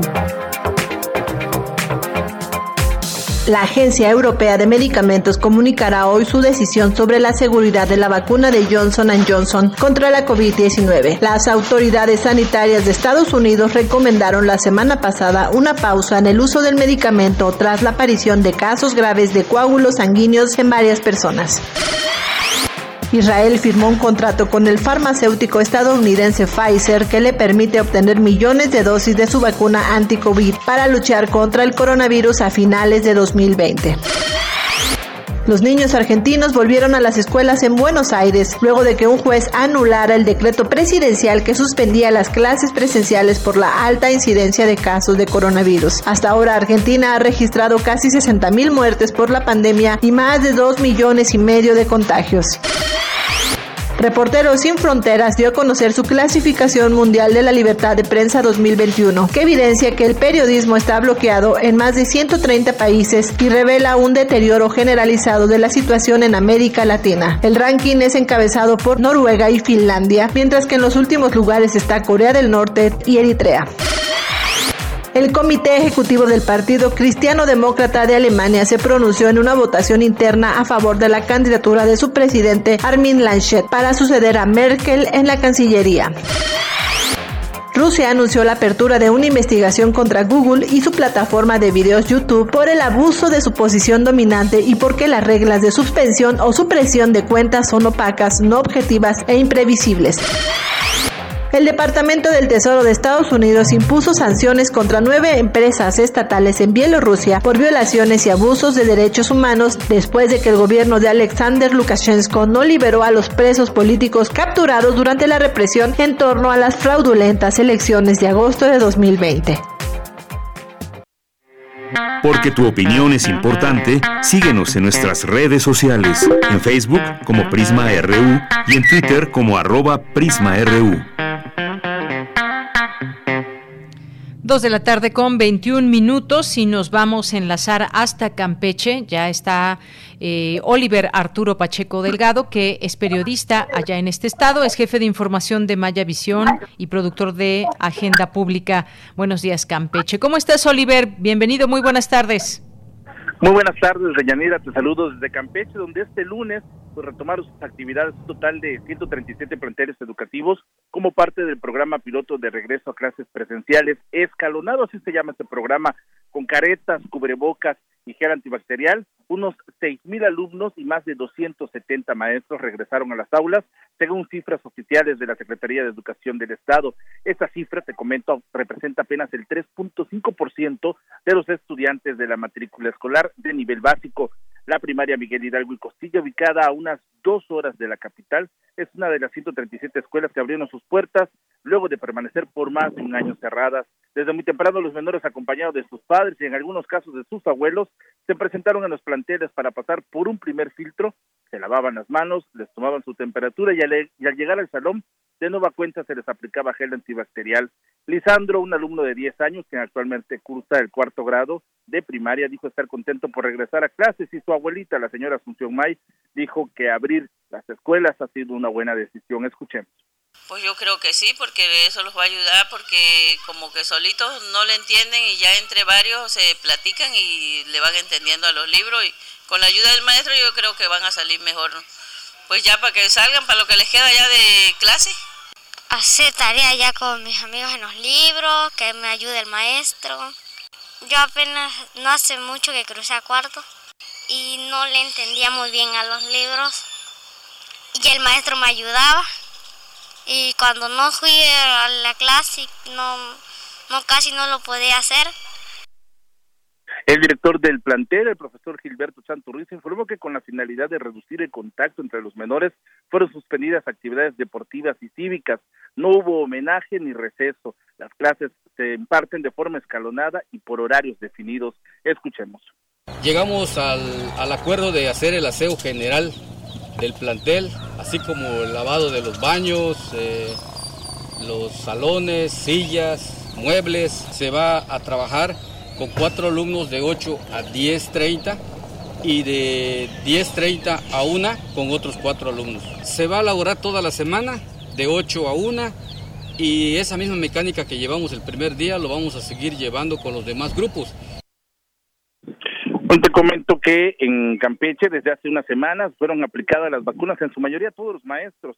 En esta localidad, San Miguel, por ejemplo, no se presentó ni un solo contagio o deceso por COVID-19 y se trata de localidades de menos de 500 habitantes. Una segunda fase van a estar de regreso en tres semanas si el semáforo epidemiológico permanece en verde.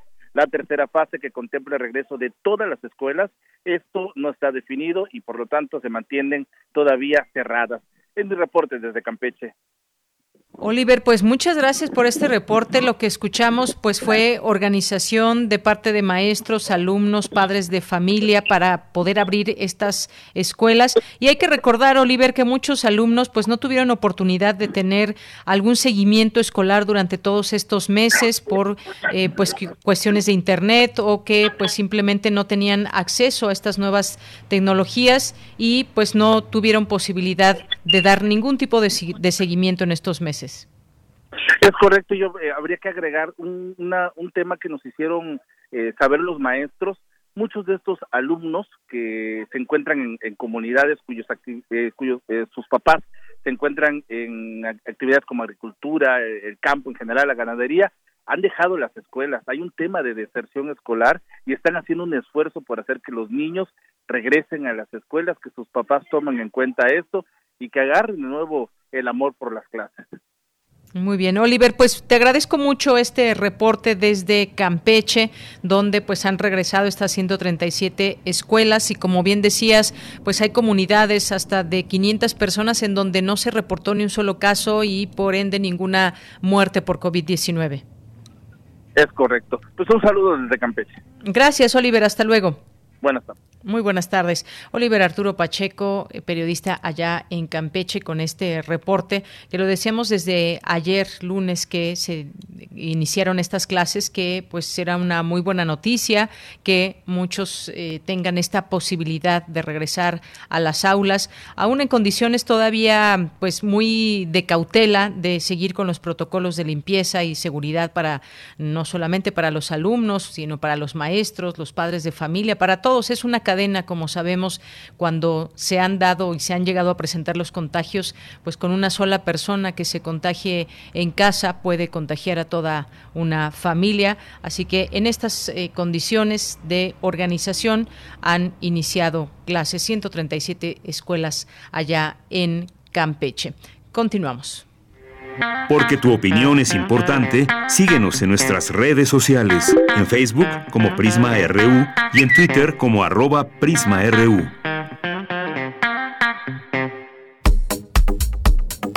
Nacional RU.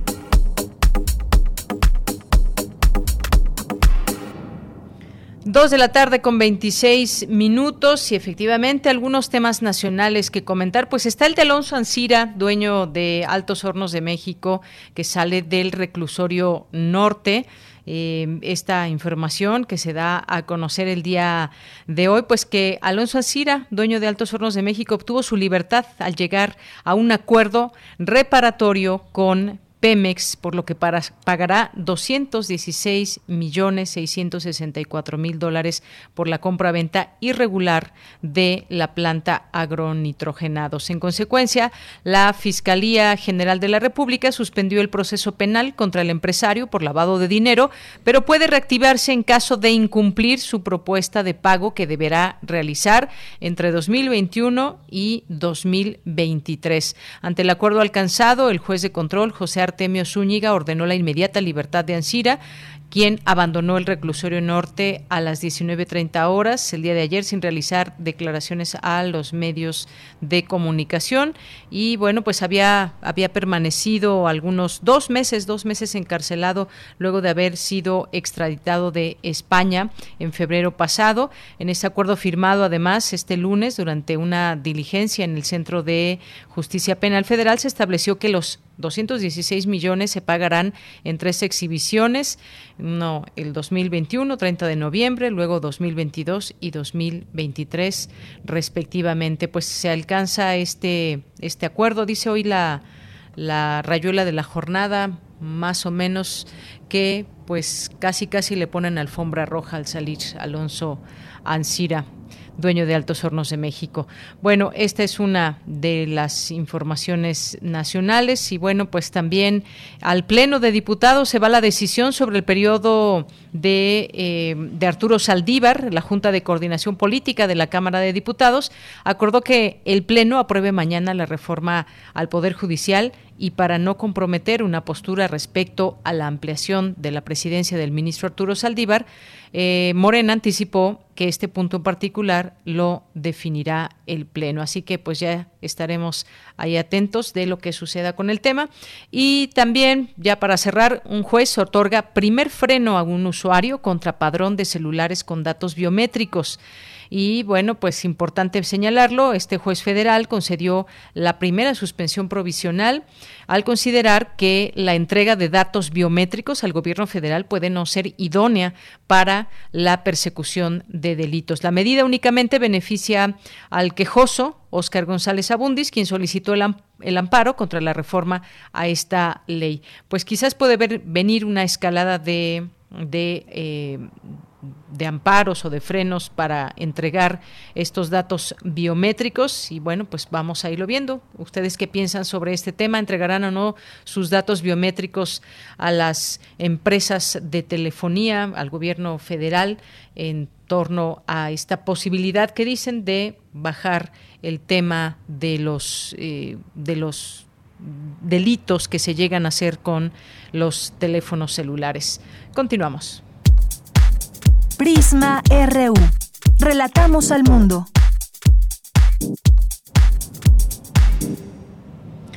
Bien, dos de la tarde con 30 minutos y nos enlazamos hasta Salamanca, Guanajuato. Allá se encuentra Gabo Gutiérrez, quien es parte del equipo de poetas errantes y a quien me da mucho gusto saludar el día de hoy. Gabo, ¿cómo estás? Buenas tardes.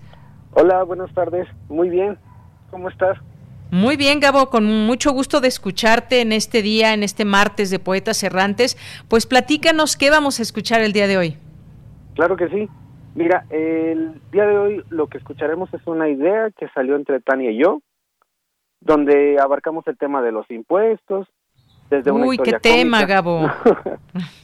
Eh, Hablar de impuestos a veces no nos pone de tan buen humor. Ah, ya sé. No, y imagínate ahorita nosotros como poetas errantes poco a poco ya nos está llegando, entonces ahí ya nos estamos adentrando a esos temas. Pero en sí, como lo vamos a, a, abarcar el día de hoy, es dentro de una historia cómica que se centra en el antiguo Egipto, y esto es porque se sabe que ahí es donde fue uno de los primeros territorios donde ya se contaba con el tema de los impuestos. Y pues lo vuelvo a repetir, ya sabes que es un tema que no es fácil para muchos. Y Puede pues, resultar un tema muy escabroso. Oye, pero pues debemos de pagar, en todo caso, si se pagan impuestos todos, ya ves que de pronto a algunos se les exime de pagar sus impuestos. Sí, exacto. Muy bien, Gabo, pues vamos a escuchar esta, este trabajo que realizaste junto con Tania Ramos, a quien le mandamos muchos saludos, y regresamos a seguir conversando. Perfecto. Adelante. Poeta soy, errando voy, buscando el sonido que dejó tu voz, mi corazón, alcanzando el tuyo es un destino decidido, escúchame. Poetas errantes. Ramses, ¿ya hiciste tu cita en el SAT? Mañana la hago. ¿Te da miedo? Que no, novia. Nunca he ido, pero no puede ser tan malo. Solo son impuestos. Hasta mañana, amor. Sí, mi amor. Descansa. impuestos. Impuestos. Impuestos. ¿Esto es arena? ¿Por qué traigo una falda?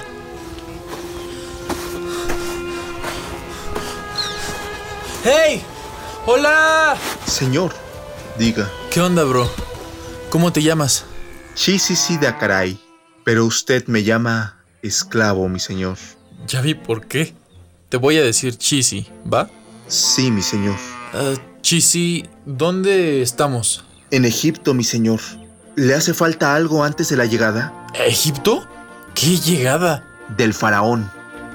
Tenemos todo listo para el recuento del ganado, mi señor. ¿Un faraón va a venir a contar unas vacas? Sus vacas.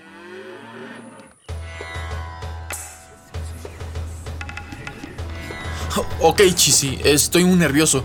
Y yo ni siquiera sabía que tenía vacas. Nos saludamos, las cuenta y se va, ¿cierto? Eh, sus hombres contarán lo que cosechamos, mi señor. Solo son impuestos. No se preocupe, ocultamos lo que nos ordenó. ¿Y qué escondieron? 20 sacos de grano y el aceite. ¿Eso no es ilegal? Eh, sí. Usted lo hace cada dos años, mi señor. Ay, no. Soy un corrupto. Y siempre distraemos al faraón con un poema. Aquí tiene. Un poeta corrupto. Están aquí, mi señor. Nubia, mi amor, qué alivio verte. ¿Cómo osa dirigirse así a su faraón? Amor, ya. ¿Es una broma o qué? Guardias, capturen a este hombre. No, no, no. Espérate. El resto, busque cada rastro de irregularidad. Tarden el tiempo que tarden. Chisi, ¿por qué no me avisas que era una faraona? Todo Egipto lo sabe. Iré a mostrar todo, mi señor. Radiante blanco pecho, cuello esbelto, cabello puro lápiz lazuli. ¿Por qué siento que algo anda mal? Bueno, tú siempre dices eso, pero es que yo no hablo mucho. Silencio. Se lo suplico. No es lo que parece. Así que escondieron el trigo. Trigo que me pertenece. La mera verdad, me vengo enterando. Faraón. Faraona. No teníamos ni idea que el grano se encontraba allí. ¿Casualmente cayeron 20 sacos al pozo? Neta, Chisi. ¿El pozo? No lo sabíamos porque... Porque mi señor, Ramsés II, lo ocultó para su conveniencia. Chisi. Guardias, llévenlo. Amor, espérate. Falta más del poema. Será llevado ante el Kembet. Ahí se decidirá la voluntad de los dioses por su crimen. ¿Me vas a castigar? Azotes, reclusión, muerte. Ya lo sabremos. No, espérense. No soy de aquí. Al menos no estoy en Roma, pero sí está chido su sistema de justicia. En México no es muy confiable. Chisi, traidor, tienes un nombre horrible, como tú. Lo siento, mi señor. Dijiste que solo eran impuestos. Impuestos. Impuestos. Ramsés, ¿qué te pasa? ¿Nubia? ¿Qué? Ah, no, nada. Tengo que usar la lap. Son las 3 de la mañana. Tú duerme, amor. Descansa. Como quieras. ¿Cómo sacar una cita en el SAT? Esta es una producción de Poetas Errantes, unidos con la poesía y el corazón. Algo en ti me es muy familiar. Hay algo en este encuentro que no quiero olvidar. Poeta soy. Bien, Gabo, pues muchas gracias por este trabajo, efectivamente, como decías, un poco cómico y que pues nos lleva un poco, pues algunos años atrás nada más en torno a este tema de los impuestos y su historia. No, y pues la verdad sí nos da gusto que lo estén disfrutando y pues ahora sí que pues esto es así, hay que hay que pagarlos. Hay que pagarlos, no nos queda de otra y esperemos que sean utilizados en lo mejor posible, en lo que haga falta. Eso siempre es también muy importante para todos como, como sociedad y pues como te decía al inicio, que todos lo paguemos es lo justo y pues si uno paga tienen que pagar todos porque todos eh, pues es una obligación ciudadana. Pues Gabo Gutiérrez, muchas gracias. ¿Algo más que quieras comentar antes de despedirnos? Eh, sí, eh, me gustaría mandarle un, un saludo hasta Malinalco, a Marta Alcocer, y también un saludo a, Ta- a Tania Ramos, que el día de hoy le deseamos mucha suerte en su entrevista de trabajo, que ha de ser en estos momentos, de hecho. Muy bien, pues desde aquí le mandamos muy buena vibra a Tania Ramos. Gabo Gutiérrez, pues muchas gracias. Te mando un abrazo hasta Salamanca, allá en Guanajuato. Igual, Deyanira. Muchas gracias por el espacio. Nos vemos. Hasta luego, Gabo. Muy buenas tardes. Gabo Gutiérrez, de Poetas Errantes. Continuamos. Porque tu opinión es importante, síguenos en nuestras redes sociales, en Facebook como Prisma RU y en Twitter como arroba PrismaRU.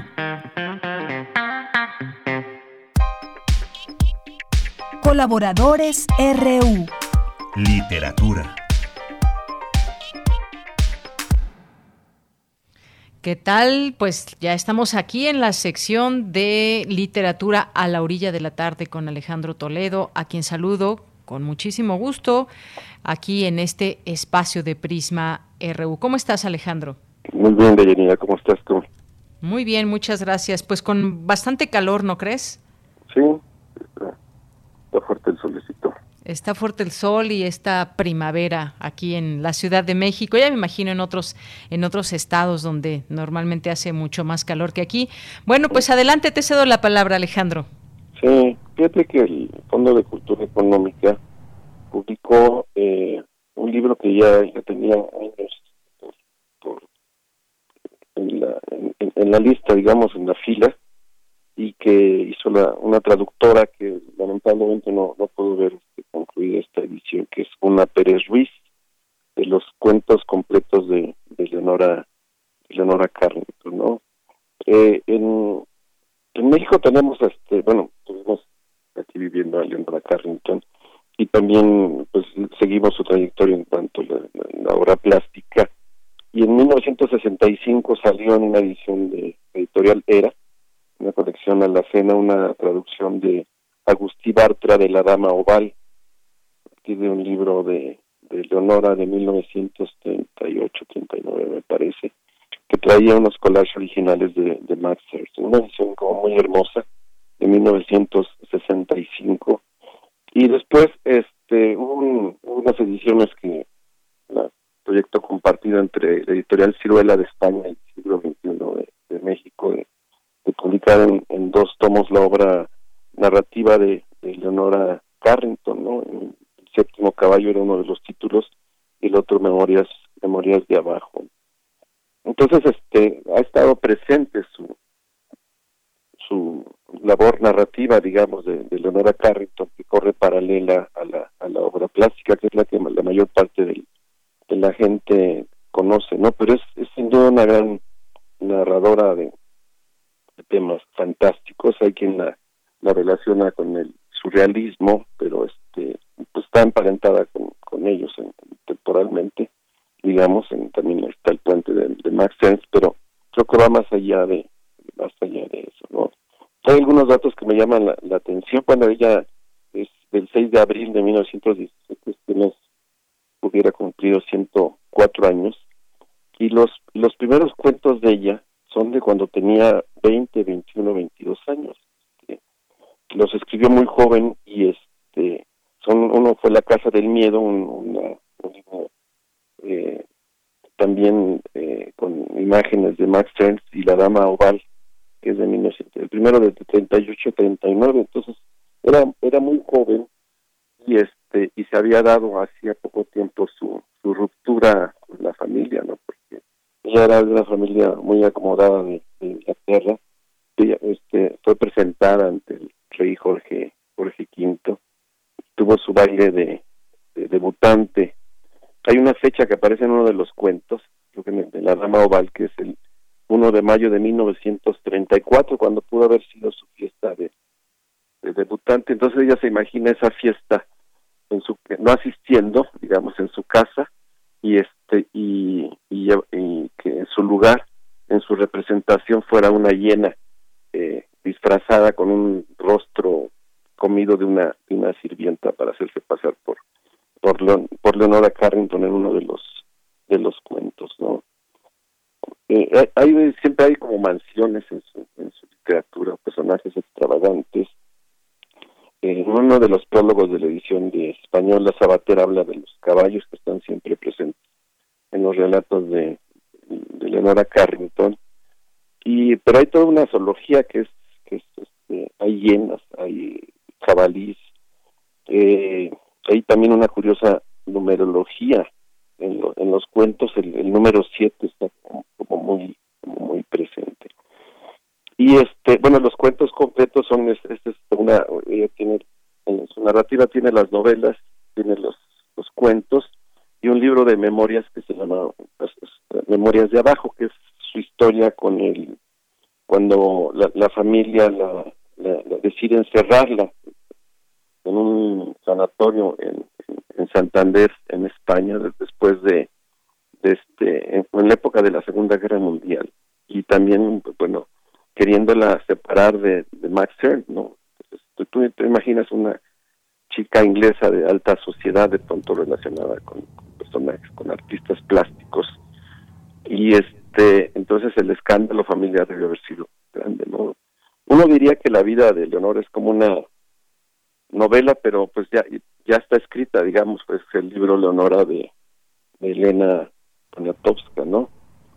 su, su, literatura realmente es, es, asombrosa, es fantástica. Alguien dirá que que es una traducción de su de su obra plástica, pero yo creo que son dos universos que están muy bien representados uno uno en el otro, ¿no? O sea, los los los los, cuadros podrían ser como cuentos plásticos, digamos, ¿no? Y los y los relatos pueden ser obras también este que uno uno se imagina en, en, pintura. Siempre anda entre la entre el sueño y la y la pesadilla. Eh, está, es, son muy ricas sus imágenes, una imaginación visual muy interesante. Por ejemplo, te leo esta descripción de uno de los relatos. Su cuerpo era blanco y estaba desnudo. Le salían plumas de los hombros y alrededor de los pechos. Le salían plumas de los hombros y alrededor de los pechos. Sus brazos blancos no eran alas ni brazos. Una mata de pelo blanco caía sobre su cara de piel como mármol. Entonces tú ahí ya te imaginas el, el cuadro, digamos, que puede resultar de esa de esa narración, ¿no? Eh, bueno, marqué algunas cosas en mi lectura que me gustaron mucho. Es, por ejemplo, esto que dice una, una chica, dice, estoy tan triste, Leonor, tan triste, que mi cuerpo se ha vuelto transparente de tantas lágrimas que he derramado. Y pregunta, ¿es posible disolverse en agua sin dejar rastro? Este, bueno, me llama al principio decía que me llama la atención un poco las, las fechas de los, de los libros y de los cuentos que están aquí reunidos por la juventud en la que los escribe, ¿no? La mayoría son entre 1937 y 1940. Luego hay, hay, hay, hay unos posteriores, pero prácticamente se mantiene en, en la misma en la misma línea, ¿no? De, la, una escritura que, parece este, onírica, digamos, pero que bueno, bueno es, fantástica, que está llena de símbolos, que crea como sus propias. Hay un personaje, por ejemplo, que riega a su esposa todos los días para mantenerla viva porque ella se quedó como, como, como engarrotada, digamos, y, y, y él, él, la, él, vende verduras y, cosas así, entonces la usa como una especie de, de, de piso para, para cultivar sus, sus hierbas, ¿no? Eh, hay personajes muy curiosos, incluso desde los nombres como Virginia Pelaje, Engadín, Ferdinand, Cyril de Gondré, Pantilde, Drusil, Juniper, Guarabele, Pegase. Y siempre la, bueno, las situaciones ocurren en, en, en, su propia lógica, que es la lógica del, la lógica del sueño, yo creo, ¿no? Es lo que los, los va guiando, ¿no? Y este, por ejemplo, de Virginia Pelaje dice que ella vivía en una aldea que había sido abandonada mucho tiempo atrás por los humanos. Su casa estaba llena de agujeros que ella misma había perforado para que pasaran las ramas de la higuera que crecía en la cocina. Dice, de, de Virginia Pelaje no se podía asegurar que fuera un ser humano porque siempre están como en transición, o como en metamorfosis hacia, hacia lo animal. Es, es algo que también está en, prácticamente su, su narrativa, ¿no? Y las, y las situaciones que se presentan en los, en los cuentos son realmente fabulosas. Por ejemplo, aquí dice, la narradora dice, escaparé, pensé, y eché a correr hacia la avenida, pero el ciprés arrancó sus raíces de la tierra lanzando terrones por doquier y comenzó a perseguir. Es mucho más grande que yo, reflexioné y me detuve. El árbol también se detuvo. Sus ramas crujían y se estremecían, seguramente hacía mucho que no ocurría. Hay algo como de Lewis Carroll, ¿no? siempre hay un tono como de relato infantil, pero que este se transforma en, en, imágenes fuertes, en, pesadillas, es como los viejos relatos de también infantiles, ¿no? Donde ocurren cosas graves en, en, en un aparentemente un mundo de niños, de, de cuentos y de, de, historias de historias sencillas, ¿no? Tiene esto también la, su narrativa que es no es una narrativa rebuscada, ¿no? De por sí su imaginación ya es ya es muy fértil.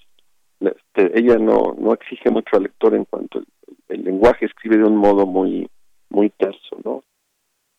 Y el fondo pues consigue esta esta edición como bella edición que incluso tiene un, una, un apartado de, imágenes. A mí me hubiera gustado que reprodujeran, este, por ejemplo, los collages originales de, de Max Ernst, pero hay obra gráfica de Leonora que nos que nos comunica esta idea de que su, mundo fantástico podía eh, reproducirse eh, con, con, con, la misma riqueza tanto en la escritura como en, en, la, en la, obra plástica, ¿no? su, imaginación iba a un lado y a otro sin, perder su, su, riqueza, ¿no? Así es, Alejandro. Pues con toda esta fantasía y surrealismo nos despedimos hoy. Y bueno, pues nada más repítenos, como nos lo piden nuestros radioescuchas, esta recomendación de hoy para despedirnos. Sí, son los cuentos completos de, de Leonora Carrington, editados por el Fondo de Cultura Económica en traducción de, una Pérez una, la traducción es, es, muy tersa realmente. Yo creo que la gente va a sentir eso. Que es, es, una traducción muy hecha con, mucho profesionalismo y este y entonces se le, se le de forma maravillosa realmente, ¿no? Es la gran Leonora, la gran Leonora Carrington. Claro que sí. Pues bueno, Alejandro Toledo, un gusto como siempre tenerte aquí en este espacio. Muy buenas tardes. Nos oímos en 15 días. claro que sí. Hasta luego. Prisma RU. Relatamos al mundo.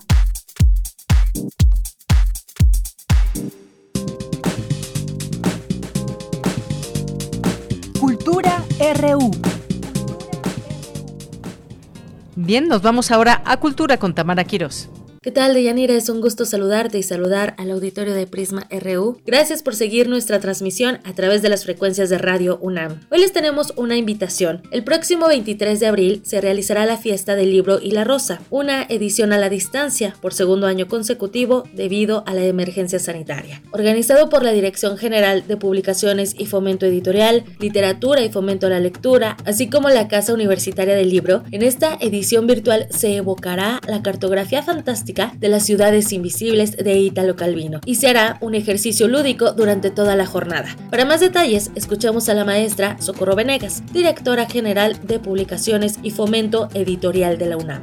Muchas gracias por la oportunidad para contarle al auditorio de Radio UNAM que estamos muy contentos celebrando como cada año nuestro programa de la fiesta del libro y la rosa cada 23 de abril estamos recordando que en un día como este murieron tanto Miguel de Cervantes como William Shakespeare y el Inca Garcilaso de la Vega. Por eso es un día que la UNESCO decidió señalar para recordar que la palabra, que la lectura, que los libros son nuestra mejor esperanza para un mundo en el que podamos seguir conversando, en el que podamos comprendernos a partir del diálogo, de la palabra y sobre todo para recordar también nuestras primeras lecturas y todo lo que ha significado en nuestra formación como lectores la literatura. Entonces, la fiesta del libro y la rosa este año está girando alrededor de un libro, de un clásico del italiano Italo Calvino. Su libro se llama Ciudades Invisibles y a partir de esa noción, a partir de lo que la literatura nos puede ofrecer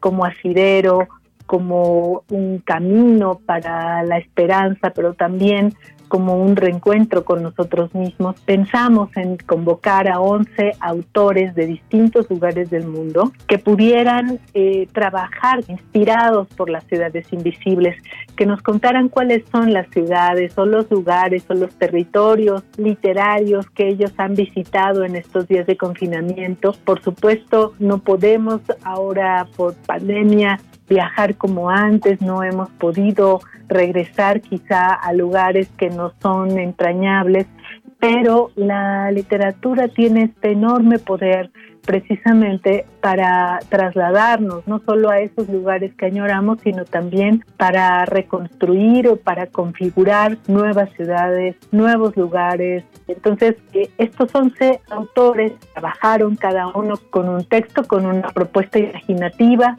algunos también con un diálogo con sus lectores y grabamos estos 12 videos que TV UNAM ha editado. Ninguno dura más de 15 minutos. Cada pieza que las estamos llamando así piezas artísticas porque al trabajar con la edición lo que ha quedado es realmente una especie de dispositivo audiovisual que nos traslada en el tiempo, pero que también nos hace reflexionar de una manera muy orgánica sobre las ciudades invisibles, ¿no? Lo que tiene que ver cómo también configuramos desde nuestros cuerpos en esas infinitas posibilidades que el lenguaje nos ofrece. Ahora nuestra mirada quizás ha sido más interior, ¿no? Al estar resguardados, al estar confinados, hemos tenido que mirarnos más, interrogarnos más, eh, trasladamos todas esas interrogantes también al mundo exterior y de todas esas reflexiones se nutrieron eh, estas participaciones de los autores que en muchos casos ellos mismos nos sugirieron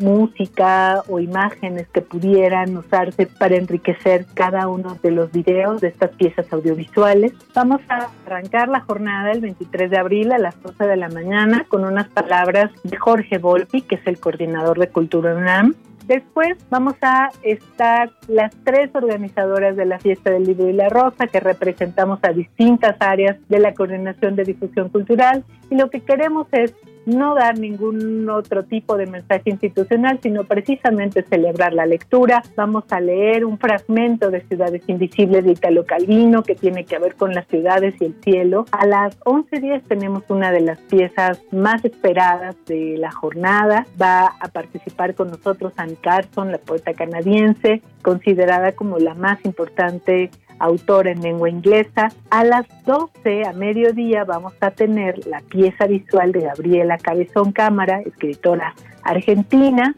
A las 12.15, Las ciudades y el deseo, con Enrique Serna, autor mexicano, un estupendo narrador que además en esta participación suya va a hablar sobre las ciudades y cómo fueron representadas en la obra de Luis Zapata. Es un homenaje a este gran escritor al que perdimos hace poco. A la una de la tarde estará presentándose un video súper interesante, una iniciativa de Anel Pérez para mostrarnos cómo se ve ciudad universitaria ahora. Esta ausencia de todos los protagonistas que le dan sentido a nuestra vida en la universidad, alrededor de ciudad universitaria, que puede mostrarse también desde ese eh, desde esos espacios vacíos. Tenemos la pieza visual de Lina Meruane, autora chilena, con un muy potente discurso sobre las represiones del Estado chileno a los ciudadanos, las ciudadanas que se han manifestado en las calles y cómo una ciudad se puede volver invisible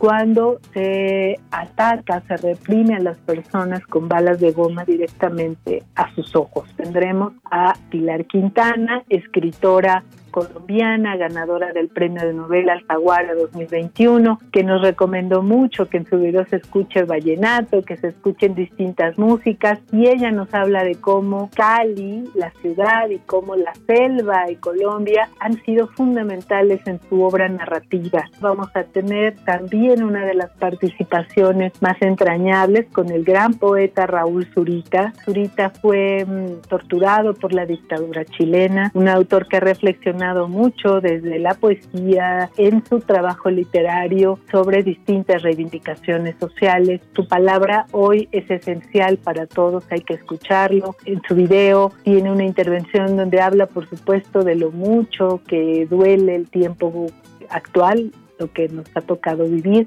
pero también hay un espacio para la esperanza en el corazón de las personas, de los seres humanos, así que va a ser fundamental atender el de la dulzurita, eh, una actividad que tiene mucho protagonismo, hay que recordar, desde la Coordinación de Difusión Cultural se han impulsado distintos programas y proyectos alrededor de la equidad de género, de la mayor visibilidad del trabajo de las creadoras, el proyecto editorial Vindictas es un ejemplo, pero Vindictas se volvió todo un, programa transversal en, en la coordinación y por eso es tan relevante que mantengamos la presencia de que cada año en la fiesta del libro y la rosa se organiza alrededor de las publicaciones feministas. Vamos a tener entonces la gran gala brillantina, Libra Rosa, que presenta Natalia Millán. Eh, en fin, los invitamos a que conozcan el programa. Están todas y todos invitados a acompañarnos en nuestra fiesta del libro y la rosa este 23 de abril a partir de las 11 de la mañana. No se lo pierdan, se va a estar transmitiendo el programa por TV UNAM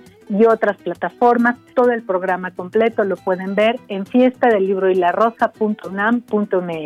Allí los esperamos. Agradecemos a la maestra Socorro Venegas, directora general de Publicaciones y Fomento Editorial de la UNAM, por este panorama general de la fiesta del libro y la rosa 2021. La transmisión podrá seguirse a través de TV UNAM y las redes sociodigitales de Cazul, Literatura UNAM, Libros UNAM, Universo de Letras y la Cátedra Carlos Fuentes de Literatura Hispanoamericana. Recuerden seguirnos en Twitter, arroba PrismaRU. A mí me encuentran en arroba tamaraquiros-m. Por hoy me despido y les deseo que tengan una excelente tarde.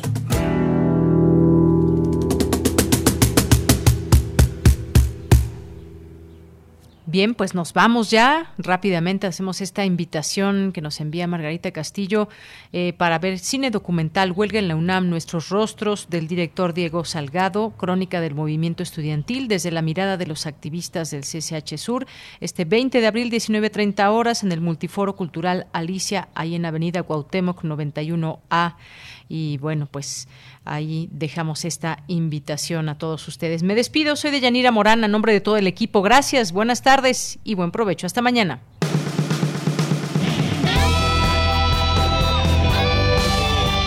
Prisma RU. Relatamos al mundo.